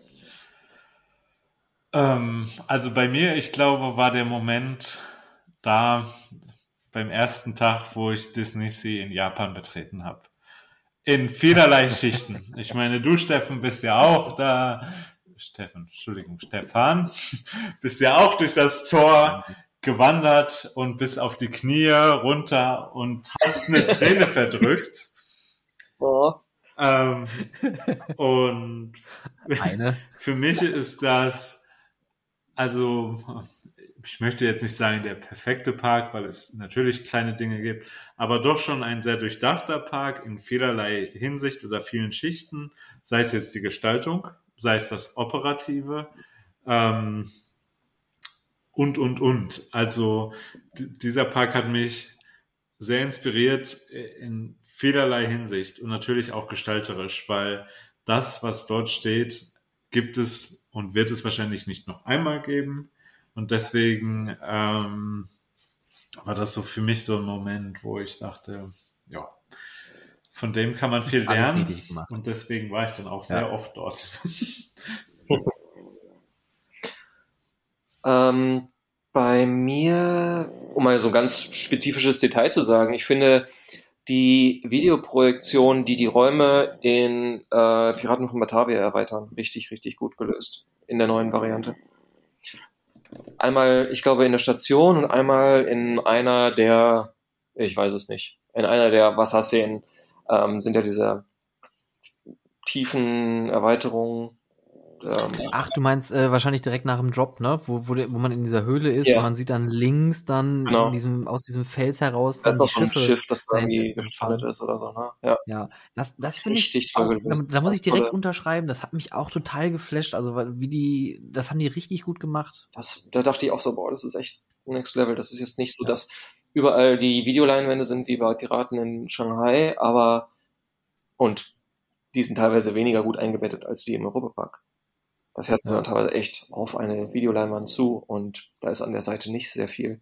Und hier, es war echt ein wunderbarer, nahtloser Übergang, finde ich. Ganz, ganz toll. Und dazu noch das ganze passende Lichtdesign, was das natürlich unterstützt und möglich macht. Also Daumen hoch, richtig, richtig klasse. Ja, also da, wie gesagt, da, da, muss ich direkt euphorisch unterschreiben. Also da finde ich auch, also die, die, Bahn hat ja auch echt viel, viel Bashing hinter sich, nachdem sie wieder eröffnet hat. Äh, was ich auch so an einem, einigen wenigen Punkten vielleicht sogar nachvollziehen kann. Aber ich finde so dieses Update, was sie drüber gefahren haben, ist echt schon gut. Es macht auf jeden Fall Spaß. Ähm, gut, ob man die jetzt die Geschichte so wahrnimmt oder nicht, ist jetzt noch eine andere Nummer. Aber das macht schon auch, also ich finde ja diese, diese Stadtszene einfach so total geil, wenn man da so durchfährt. Es hat so ein bisschen Efteling-Vibes auf der einen Seite, aber wie du schon sagst, dieses, dieses äh, Lichtdesign einfach auch, das ist so bunt und so richtig kräftig, das macht echt Spaß, da durchzufahren. Ja, und es ist natürlich einfach, sich dann nachher äh, irgendwas zu kritisieren oder Sachen zu finden, die einem nicht gefallen und so weiter, aber wenn man dann mal mit den beteiligten Leuten spricht, dann hört man oft sehr, sehr gute Gründe, warum was so gemacht wurde und ähm, wie es aus ja, den unterschiedlichsten Gründen eben dazu gekommen ist, dass das jetzt so ist, wie es ist. Ja. Und es ist eben total spannend zu erfahren, ähm, warum solche Sachen gemacht werden oder die Entscheidungen getroffen werden. Da sind ja auch wahrscheinlich so diese ganzen Insights, und da sind wir ja schon wieder bei dem Thema, die man sonst nicht kriegt. Und ich meine, das sind jetzt auch gerade in deutschen Parks, ist man ja sehr gut vernetzt, man hat gute Kontakte, die auch gerne über Dinge auch offen sprechen, also offen, ne, bilateral jetzt, ähm, dass man da sowas mitnimmt und auch für sich natürlich irgendwie lernen kann. Wie, wie Sven sagen würde, wir lernen ja fürs Leben. Wir lernen jeden Tag was Neues. So. Ja. Jeden Tag was Neues. Sven, was hast du heute Neues gelernt? Oh, das ist eine gute Frage. Doch, da habe ich was gelernt, aber ich sollte, darüber darf ich doch noch nicht reden. oh, oh, verdammt. Ja, so ist das. Was für eine tolle Antwort, oder? Also, liebe Leute, ich, ich sollte das vielleicht noch vorab einsprechen als, als kleine Pre-Show, so als Trinkspiel. Jedes Mal, wenn einer von uns sagt, darüber darf ich nicht sprechen, müsst ihr einen Glühwein trinken. Oh. Das perfekte Weihnachtsspiel. Nach fünf Minuten, zack, Lampen an. Ja. Aber ich, ich, ich, muss sagen, ich habe auch viel gelernt, ähm, als äh, wir zusammen auch mal ein paar Dinge gemacht haben. Unter anderem auch ähm, bei House of Tales war das, glaube ich, ne, in Berlin, diesen Escape Room gemacht haben. Ähm, oder auch äh, wir zusammen auch noch mal hier und da so auch separiert oder auch zusammen in der Gruppe noch mal ein paar Escape-Räume gemacht haben oder Escape Rooms gemacht haben. Ähm, da, da bin ich auch schon direkt so beim nächsten Punkt. Es ist ja viel, viel mehr als nur noch Fahrgeschäfte und Themenbereiche. Das Themed Entertainment, ähnlich wie jetzt auch mit äh, dem Sporvik Museum, dass ein Museum sowas einfach mal macht, ähm, dass auch Escape Rooms mittlerweile schon eigentlich filmreife Qualität haben. Das ist, hätte ja auch irgendwie keiner ahnen können, oder? Wie, wie, wie seht ihr so diese Entwicklung von neuen Dingen, die auch als Themed Entertainment Attraction irgendwie gelten? Ich gucke direkt zu dir, Sven, weil du bist natürlich deutlich involvierter mit dem Thema Escape Rooms aktuell. Ja. ähm, nein, es ist. Es Findest du das schwer, dich da so reinzuarbeiten? Was ist ja an, an sich ist es ja sehr ähnlich, aber trotzdem schon wieder eigentlich was komplett unterschiedliches zu einem Fahrgeschäft. Also ich bin da eigentlich wirklich ja frisch rangegangen. Das Einzige, was vielleicht bei Escape Rooms halt anders ist, sind halt die Rätsel. Aber da ist natürlich dann auch so die Frage, wie, wie baust du diesen Raum auf? Also ich habe ja das große Glück hier mit Chris Lattner von The Rooms in Berlin zu arbeiten. Dort haben wir ja auch, ich glaube, Stefan, Stefan, oh Gott, ich muss hier vielleicht auch immer noch einen Euro irgendwo reinstecken, äh, wie oft ich das sage. Ähm, nee, wir haben ja alle gemeinsam, wenn ich mich recht erinnere, äh, The Lost Treasure gespielt. Ähm, oh ja. Und das war wirklich für mich so dieser Moment, wo ich sagte, wow, auf so kleinem Raum so viel Erlebnis ähm, und auch vielschichtig und abenteuerlich, was mir, was mir vielleicht ein Park manchmal nicht bieten kann, weil dort konnten wir ja alles anfassen, wir waren nah dran, wir durften klettern, wir durften eigentlich das machen, was wir wollten.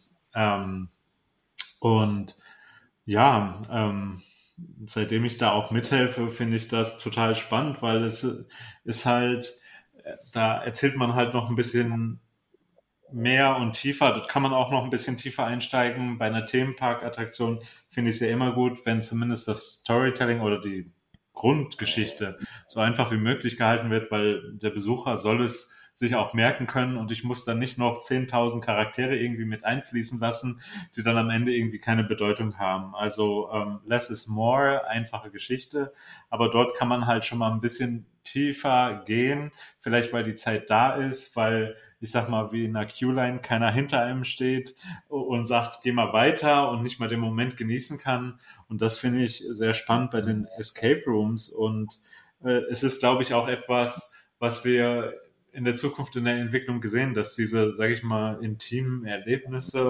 also wirklich in kleinen Gruppen, mehr und mehr Bedeutung bekommen. Also das sehen wir ja auch bei diesem Starship Cruiser. Ich hoffe, ich sage jetzt den Namen richtig, das Hotel, was da bei den Hollywood Studios ähm, aufmachen soll. Das ist ja auch schon wieder ein Erlebnis, zumindest wie es angekündigt wird. Ich bin gespannt, ob das auch alles umgesetzt wird. Aber das ist ja immersives Theater, ein immersives Hotel, wo du nicht mehr weißt, wo du eigentlich gerade bist. Und wenn das halt mehr und mehr, also, also ich schätze mal, es wird mehr und mehr an Bedeutung bei uns in der Industrie finden. Es ist natürlich, es hat einen Preis noch daran, weil das sind halt in kleineren Gruppen. Aber ich glaube, auch Leute sind dafür bereit, diesen Preis zu zahlen, um einfach dieses Erlebnis zu haben, was mhm. vielleicht ein Freizeitpark dir nicht ja. gibt, aber du halt dieses Erlebnis gerade mit deinen Freunden, mit deinen engen Freunden erleben kannst. Und ja, um da jetzt nochmal einen Punkt hinterzusetzen, ist, dass ich es sehr genieße, diese Escape Rooms oder immersiven Abenteuer zu entwickeln, weil sie wirklich vielschichtig sind in vielerlei Dinge vom Storytelling bis zur Gestaltung. Ich glaube auch, dass die kleinen Gruppen einer der, der Hauptpunkte sind ähm, und eben dieses gesamte Boutique-Erlebnis, dass man sich Zeit nehmen kann in einer kleineren Gruppe, nicht in einem, wie in einem Freizeitpark diese riesigen Kapazitäten da durchschleusen muss. Auch wenn manche ähm, dieser äh, immersiven Theater, von denen das ja mehr oder weniger kommt, ähm, schon auch größere Gruppen handhaben können aber es ist trotzdem noch eine Theateraufführung, wo die Besucher auch mit einem anderen Mindset rangehen, dass sie da sind und ähm, für dieses eine Erlebnis sich Zeit nehmen und auf verschiedenen Leveln auch wirklich, wirklich eintauchen wollen. Manche wollen nur sehen, wie, wie cool es ist, ein paar Fotos machen und andere wollen wirklich in jedes Detail äh, sich vertiefen und können sich da auch die Zeit nehmen und im Zweifelsfall nochmal wiederkommen und ähm, es anders erleben mit anderen Leuten. Ähm, beim Escape Room ist das mal in Anführungsstrichen so, weil da ist es ja oft ähm, schwer wiederholbar. Das wäre natürlich auch eine coole Entwicklung, wenn da, ich weiß nicht, wie in, ich weiß gar nicht, ob bei Adventure Games das so ist, dass man auch unterschiedliche Lösungen, in, mit unterschiedlichen Lösungen zum Ziel kommt. Das wäre natürlich auch eine schöne Sache eigentlich. Ähm, aber das mal nur nebenbei gesagt. Aber ja, also das wirklich der Faktor, dass man theatralisch da inszenieren kann und ähm, mit Zeit und eben dementsprechend auch Geld da arbeiten kann. Ja, ich finde, ist echt ein, echt ein spannender Ansatz, weil also die, die Branche verändert sich ja unglaublich schnell, um, unglaublich krass auch. Also es gibt jetzt äh, Escape Rooms, es gibt diese immersiven Theater, äh, das sich zumindest ja immer beim äh, äh, Alex immer mal wieder, äh, das scheint ja wohl auch ein persönliches Steckenpferd von dir zu sein, Alex, immersive Theater. Ich finde es einfach spannend zu erleben, ne? Ja. Wird bestimmt auch gerne mal ähm, mitarbeiten bei einem passenden Projekt. Ja, das, das wird sich ja schon fast so als, als Indoor-Attraktion anbieten, oder? So als, als Dauerinstallation, so à la Miauwolf. I see, er kann nichts dazu sagen. Aber wie, wie äh, Miauwolf, ist das ein Thema für euch? Beschäftigt ihr euch auch mit, mit, mit solchen Art äh, Entertainment Indoor Attractions? Also ich äh, beschäftige mich sehr damit, weil seit Nachdem ich in Teamlabs war in Tokio, bin ich einfach hin und weg von, von dieser Art von, sage ich mal, Museumsstil oder Art Edu, nee, Artainment, wie man das heutzutage sagt. Ähm, es gibt gute und es gibt schlechte, das muss ich auch dazu sagen. Ich habe auch leider schon mal ein schlechtes ja. erlebt, aber wenn es gut gemacht ist, dann sehr gerne. Und ich versuche auch zumindest für zukünftige Projekte, also würde ich mir mal wünschen, wenn man dieses Artainment ähm, auch noch mit unserer, mit Freizeitparks vielleicht noch ein bisschen vermischt, mhm. weil ich äh, schätze, da gibt es eine sehr schöne Synergie, wo man was mitmachen kann. Gut, ich muss jetzt kein Teetassenkarussell irgendwo hinsetzen und eine Leinwand drumherum bauen, da drehst du dich zu viel und wahrscheinlich ähm, speist du danach auch ähm, äh, an die Leinwand. Ah, einer muss dann jedes Mal dann ja, genau. abkärchern erstmal. Aber ich schätze mal, wenn man das kombinieren kann, ähm, mit Anfassen, mit Projektion, dann ist das wirklich was Abenteuer oder was sehr Schönes, was ich gerne erleben möchte, weil selbst bei Teamlab, da dachte ich, na, es werden ja nur zwei Stunden werden oder so. Aber nee, am Ende wurden ja, es sechs Stunden. Und selbst dann war ich noch nicht fertig.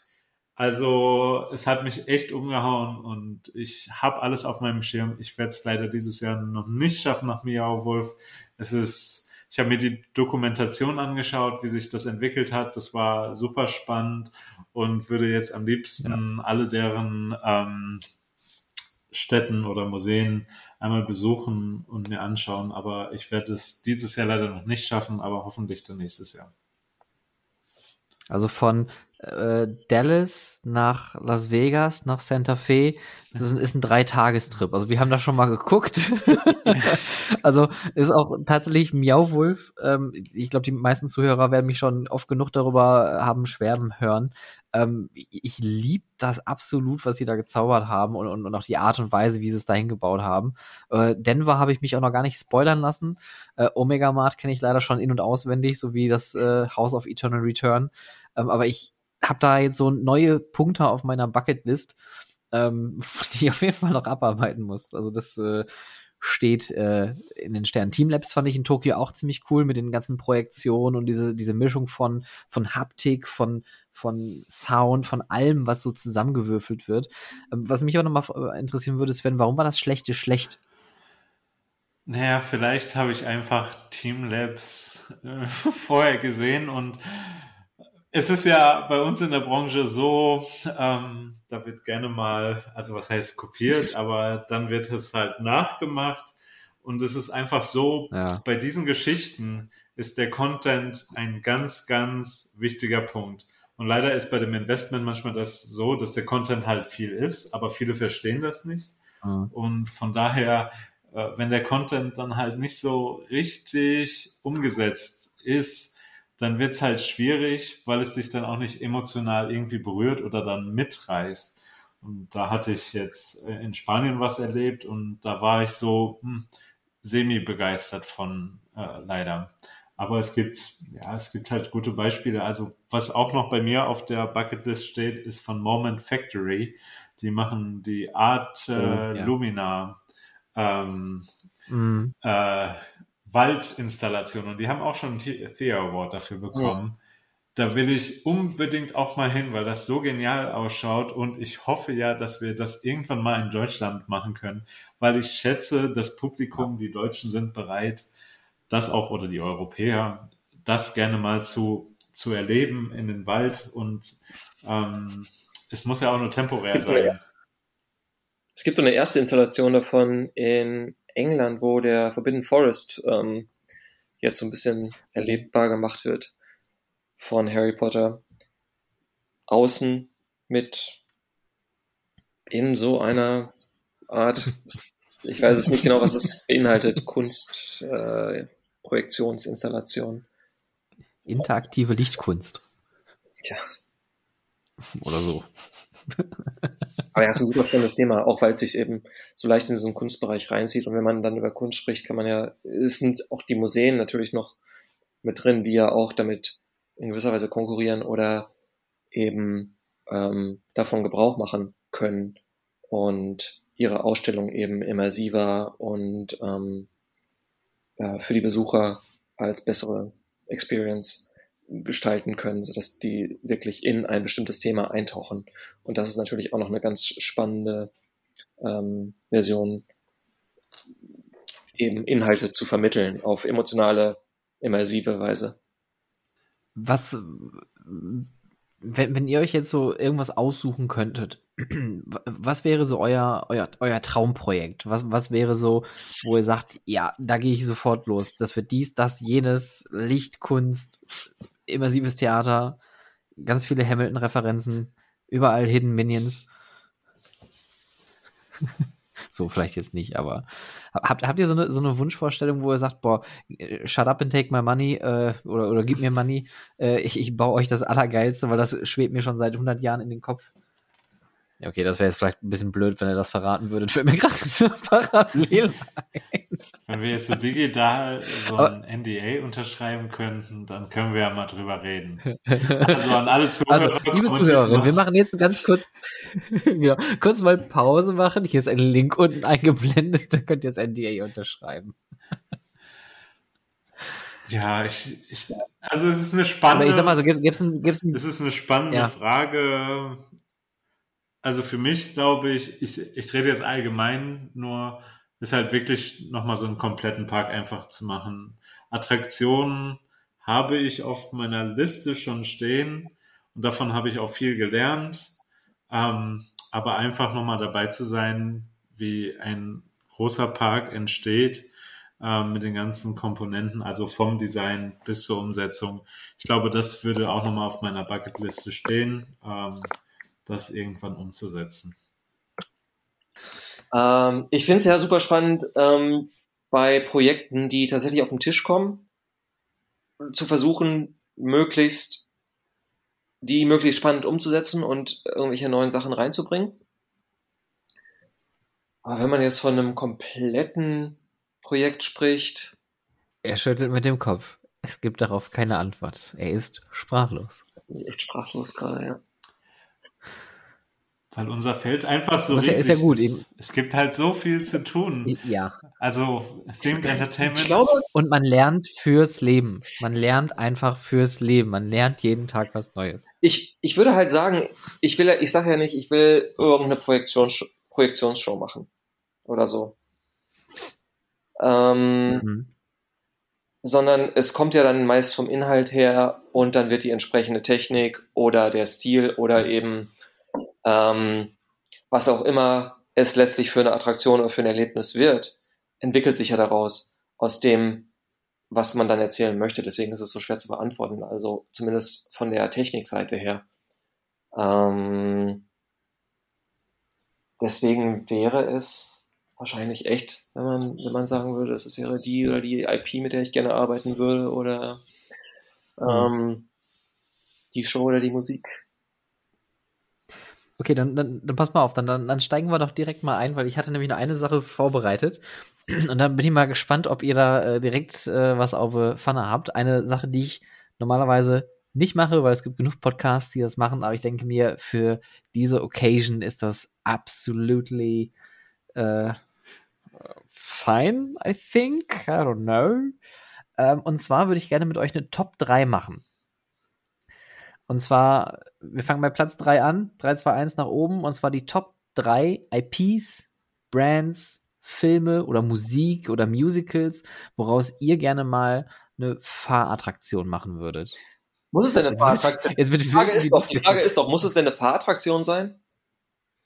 Eine Fahrattraktion oder, oder ein Fahrgeschäft oder eine Immersive Experience, irgendwas Immersives, irgendwas Themed Entertainment. Der Alex kann ja noch überlegen. Ich fange dann einfach mal an. Sven scheint schon was zu haben. Ja, okay. Wir sind einfach spontan. Ne? Muss ja auch nicht perfekt sein, aber einfach nur so die ersten Dinge, die euch in den Sinn kommen. Und zwar, ähm, also mein Platz drei der, pff, keine Ahnung, Marke, Theme, IP, Kunstobjekt, Gegenstand, Inspiration eurer Wahl, was man vielleicht irgendwie mit in die Branche schubsen sollte oder als Fahrgeschäft, als Theaterstück oder so ähm, schubsen sollte. Ähm, bei mir auf Platz 3 ist irgendwas mit Tim Burton, aber in geil. Tim Burton hatte ja vor ein paar Jahren ja mal diese äh, ziemlich schöne ähm, ähm, Exhibition gehabt, wo ähm, ich weiß gar nicht mehr, wie die hieß, ähm, wo man seine Skizzen und äh, Ideen, Einflüsse und auch die ganzen Modelle und äh, Sachen aus den Filmen ähm, gesehen hat. Und ich fände es unglaublich geil, vielleicht sogar als Dark Ride, so The Mind of Tim Burton. Einfach so ein, einfach so ein richtig, richtiger, so ein, am besten so ein ETF Dark Ride aller äh, Mystic Manor, will ich schon mal sagen. Komplett einfach mit Tim Burton Theme. Man geht in den Kopf von Tim Burton und durchlebt diese ganzen Inspirationen, diese schrägen Skizzen, Ideen, die der einfach hat, diese absurden Sachen, diese abstrakten Formen und am Ende wird man einfach wieder mit der knallharten grauen Realität konfrontiert. Das wäre mal Platz drei. Sven, was wäre dein Platz drei? Uh. uh. Ich dachte, ich sollte jetzt die Liste hoch und runter gehen. Ich hab's noch nicht ganz einsortiert. Uh. Naja, ist egal, ja. komm, spuck raus, sei spontan. Also es wird wahrscheinlich eher bei meinem Platz 3 Richtung Indiana Jones gehen. Allerdings muss es jetzt vielleicht nicht ganz Indiana Jones sein, aber gut, sein Abenteuer und seine Flächen, wo sie auch sind, sind ja sehr divers und anders, womit man sehr gut arbeiten kann. Ähm, und ja, da kann man bestimmt viele Dinge machen, sei es jetzt Escape Room oder Immersive Theater, also als Gruppe vielleicht irgendeine Ausstellung oder Ausgrabung zu gehen, um dort vielleicht Dr. Jones zu helfen.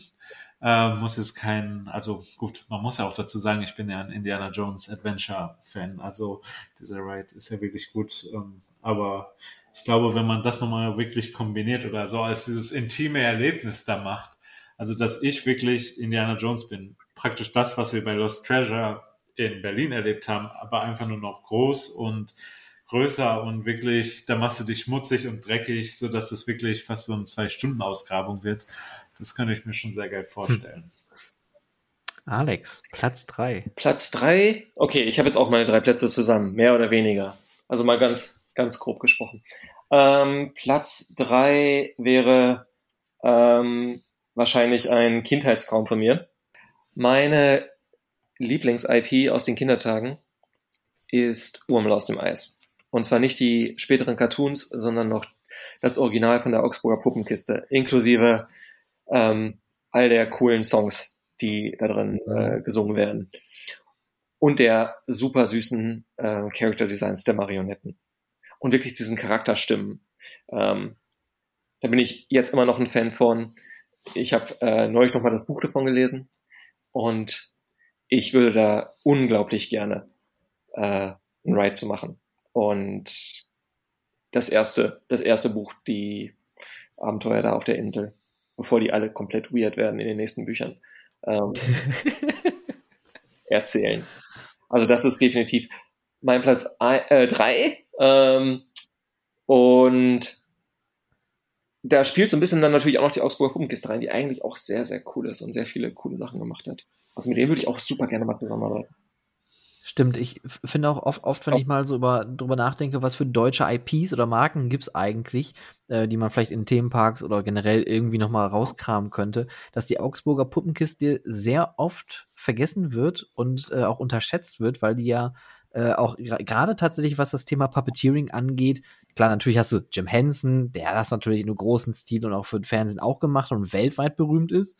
Aber Augsburger Puppenkiste ist immer noch eine Bank. Ne? Und äh, ich finde immer noch das, was die da gemacht haben und auch ausgelöst haben, dass sowas auch irgendwie äh, äh fernsehfähig wird.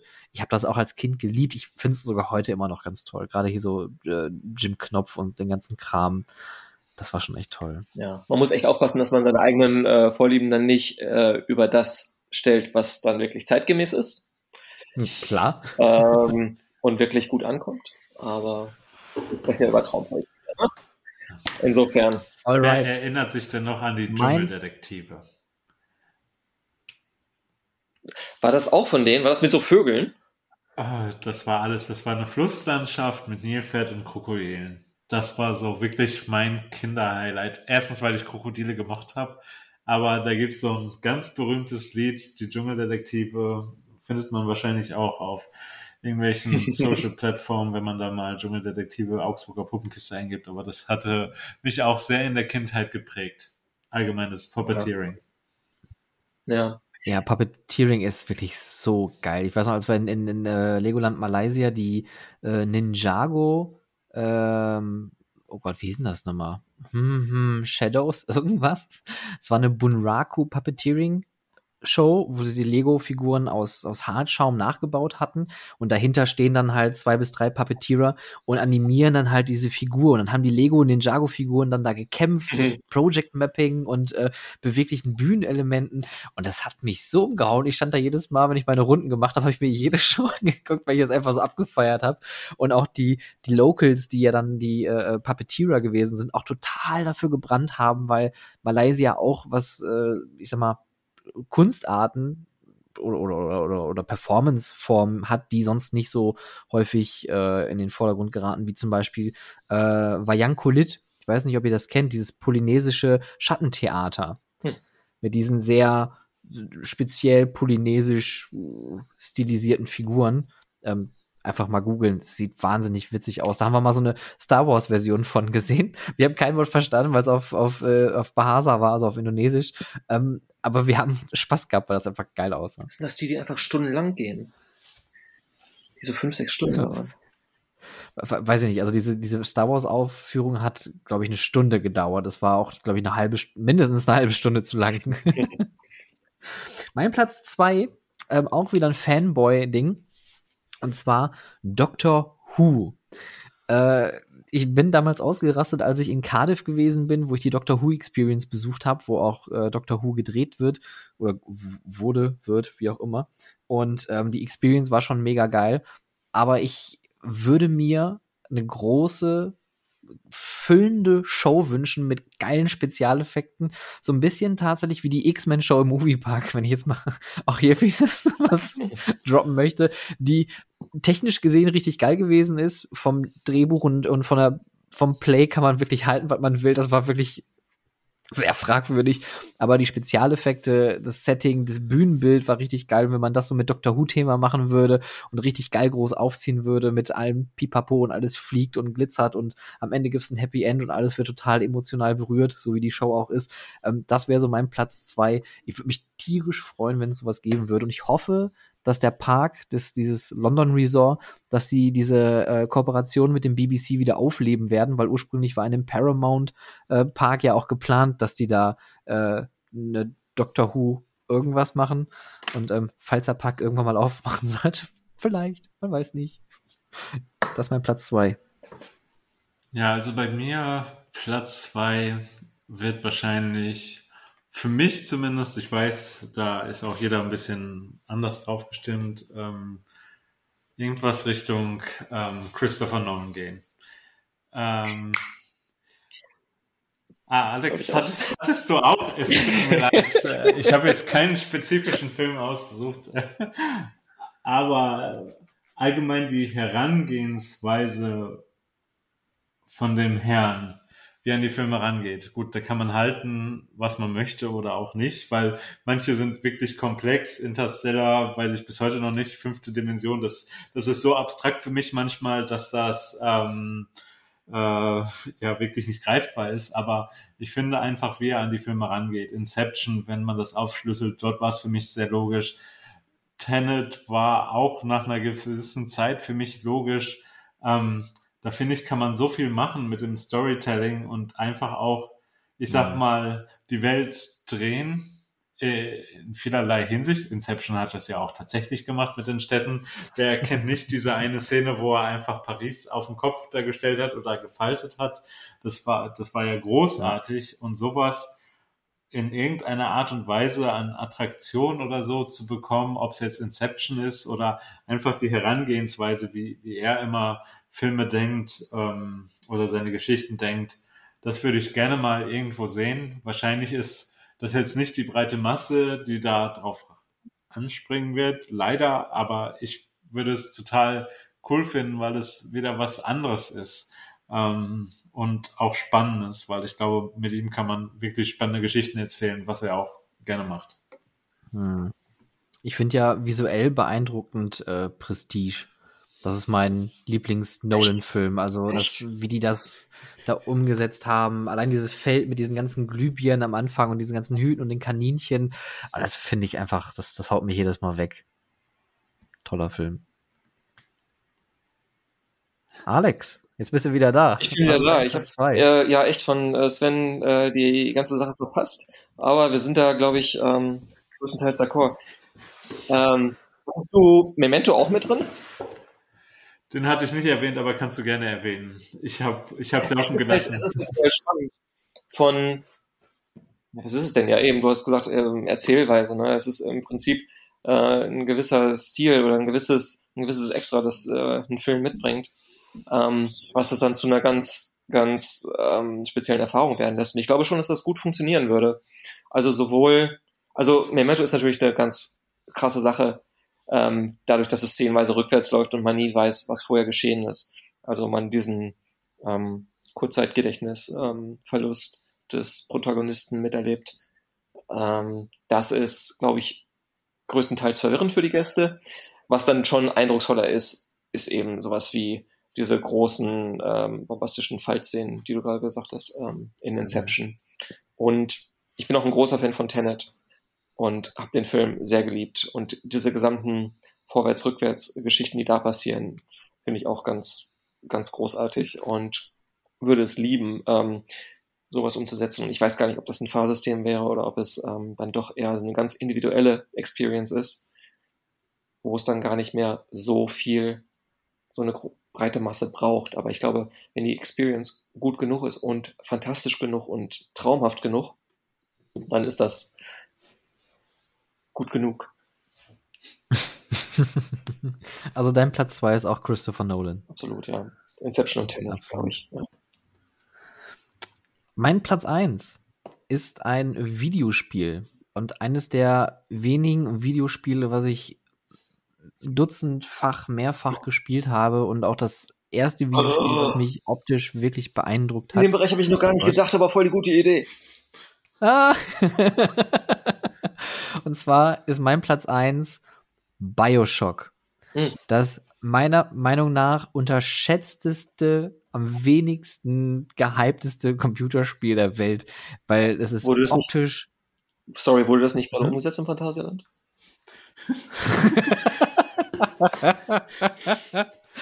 Weiß nicht, ob man das umgesetzt nennen kann. ähm, ich, ich, ich schüttel mal kurz mit dem Kopf und sage nein. Okay. Ähm, ähm, ich glaube, Bioshock ist auch noch so ein bisschen mehr. Ich mag auch die Geschichte total und das, diese ganze Stimmung, gerade die, die ersten beiden Teile in der Unterwasserwelt Raptor, äh, so, so, so irgendwie auslösen. Ich würde noch nicht mal ein Fahrgeschäft dazu droppen. Ich hätte gerne entweder ein Hotel oder einen Themenbereich. Einfach nur in dem Stile weil ich habe das auch gemocht, gerade in den ersten beiden Teilen auch einfach nur rumzulaufen und diese, diese Welt, die aus Gründen irgendwie so ist, wie sie ist, ähm, zu, zu, zu ähm, erkunden und einfach zu schauen, was es da so gibt und, und auch diese Architektur und dieses ganze Art Deco und dieses alte 40er, 50er Jahre irgendwie zu, zu, zu erleben, das ist schon Wahnsinn. Und für die, für die Fans da draußen, ähm, die es vielleicht nicht wissen, es gibt auch ein Buch äh, zu Bioshock. Und zwar gibt es äh, einen Roman mit der Vorgeschichte, wie Raptor eigentlich entstanden ist. Äh, dieses Buch äh, ehrt auch hier mein äh, Regal im Hintergrund. Ähm, deswegen gerne ein Bioshock, entweder Themenbereich oder ähm, vielleicht sogar ein Hotel, in dem man diese Unterwasserwelt einfach mal miterlebt. Oh, hallo, Herr Lattner. Er kann nichts hören. okay, da, das, er, er, hat auch kein Mikro, deswegen kann er ja auch nicht sprechen, ganz klar. das war ein kurzer Cameo-Auftritt äh, im Podcast. Auch äh, eine merkwürdige Geschichte. Sven, dein Platz 2. Und das peinlich mein zu Platz 2, da waren wir ja schon. Wir sind jetzt bei Platz 1. Ah, Entschuldigung, Platz 1, Platz 1, Platz ja. 1. Jetzt hat er mich ganz rausgebracht. Also in der Spielewelt denke ich jetzt nicht so viel nach, weil ich einfach auch nicht so viel gespielt habe damals. Äh, ich weiß, es ist groß im Kommen in unserer Industrie, weil die nächste Generation einfach mehr auf Spiele ist. Aber ich bin dann vielleicht doch ein Klassiker und würde jetzt noch einmal Steven Spielberg aus dem Hut ziehen äh, und einen Klassiker äh, namens Die Goonies rausziehen. Weil oh. ähm, ich finde, allein der Film an sich ist eine Attraktion. Also man muss ja praktisch da einmal persönlich durchlaufen und dann, dann hat man schon mal wirklich ein, ein abenteuerliches Erlebnis, was eigentlich Indiana Jones und ähm, ähm, was ist jetzt der Glühwein? Der kommt jetzt noch mit rein. in Dosen. Genau, in Dosen.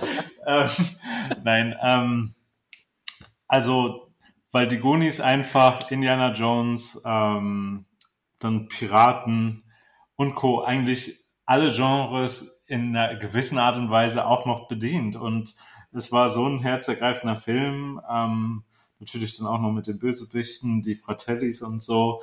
Also ja, ich, ich habe den Film als Kind geliebt und ich, ich wünschte mir, dass daraus mal eine Attraktion entsteht. Also sei es jetzt ein Walkthrough oder also so ein Immersive Adventure, das kann ich mir sehr gut daran vorstellen, weil dann würde ich auch gerne persönlich an den Rohren da schütteln, dass mich irgendjemand da in der Außenwelt hört. Grandios. Also, mein Platz 1 ist, äh, ich habe jetzt einfach mal drei Ideen. Jetzt, wo, jetzt, wo es so langsam hier das Brainstorming funktioniert, ne? Ähm, das erste ist natürlich, du hast es schon erwähnt, ähm, irgendwas Broadway-mäßiges. Also ich würde, glaube ich, einfach unglaublich gerne mit Lin Manuel Miranda zusammenarbeiten. Das wäre, das ist jetzt nicht ganz die Fragestellung gewesen, aber was auch immer ähm, der rausbringt und sich eignet. Für Hamilton gibt es ja tatsächlich eine Ausstellung, die allerdings, glaube ich, relativ gefloppt ist. Ähm, die war dann in Chicago. Das war dann so eine, ja, doch auch immersive Ausstellung, was natürlich auch cool ist, was wäre sicherlich toll zu gestalten gewesen. Das hat dann direkt der Setdesigner gemacht von, äh, von dem Stück. Ähm, ja, ähm, und dann weiß ich, dass ich glaube, eine Avatar The Last Airbender ähm, Themenfahrt oder Land oder Welt ähm, würde sehr, sehr viele Leute sehr glücklich machen. Äh, da würde ich also auch wirklich jetzt sehr gerne dran arbeiten. Und ähm, wo du eben noch Computerspiel gesagt hast, Monkey Island. Ich würde oh. Super gerne einen Monkey Island Bereich machen. Da muss ich applaudieren. Großartige Idee. Eines der besten Adventure Games, die es gibt. Und, und, und auch super geschrieben, mega humorvoll, tolle das, Geschichte. Genau, das sind solche Sachen, die der ganze Humor, die ganzen Interaktionen sind ja Sachen, die sich dann auch für so eine kleine Boutique äh, Immersive Experience super anbieten. Ähm, für einen mehrtägigen Aufenthalt auf einer echten Insel. Wir sprechen also quasi von ähm, Westworld mit Monkey Island. ähm, und mich haben einfach diese, mich haben die ähm, unglaublich atmosphärischen Bilder und, und ähm, Welten, die die hatten in den ersten Teilen, total gefesselt damals. Und deswegen definitiv Monkey Island. Alright. Das waren unsere Top 3 Wünsche an Attraktionen oder Fahrgeschäften oder Shows, Hotels, Themenbereichen, die wir sehen wollen würden, von IPs oder sonstigen Dingen, die uns inspirieren. Ihr beiden, ähm, erstmal ganz, ganz lieben Dank, dass ihr euch die Zeit genommen habt. Das war wirklich ein unglaublich schönes, charmantes und entspanntes, winterliches Gespräch. Wie, wie, wie, wie ist der Schnee in, in Berlin aktuell? Ja, ich glaube, die nächsten Wochen kommen wir hier nicht raus. Okay. Wie, wie sind in Potsdam ein paar Meter weiter? Ja, also ein bisschen ist gefallen. Hoffen wir, dass es sich bessert. Aber wenigstens gibt es vielleicht dann doch weiße Weihnacht. Hey, ich habe mir schon Skier dieses Jahr geholt. Ich möchte irgendwann nochmal auf die Piste. Oh. Jetzt, jetzt muss ich gerade wirklich drüber nachdenken, ob das wirklich ernst gemeint ist. Ja, Bist du ein Skihase? natürlich. Ja, Wirklich? Ich, ich bin Ski gefahren und fahre auch noch Ski. Ich hatte das Bedürfnis letztes Jahr schon, aber durch die Gegebenheiten durften wir nicht und von daher freue ich mich dieses Jahr vielleicht mal oder nächstes Jahr zumindest mal auf die Piste zu kommen. Perfekt. Das ist doch. Also ich, ich habe ich hab wirklich null Berührung mit, mit Ski. Also we- we- weder physikalische Berührung noch tatsächlich thematische Berührung. Da bin ich raus. Die einzige Schneeerfahrung, die ich habe, ist Winterberg im Sauerland. War schön auf dem Schlitten, ne? ja, eben, genau, immer schön rodeln. Da bin ich auch dabei. Ihr beiden, ich wünsche euch eine ganz, ganz schöne und entspannte Winterzeit. Kommt gut rein ins neue Jahr und vielen, vielen Dank für eure Zeit. Danke für die Einladung. Fröhliche Weihnachten Vielen Dank. an alle. Danke fürs Zuhören. Ja, Genau. da- genau. Einen danke fürs schönen Zuhören. Winter und Weihnachten an alle die Zuhörer. Impfen lassen. genau, lasst euch impfen Lasst euch boostern. und bleibt gesund. Macht's gut. Ciao.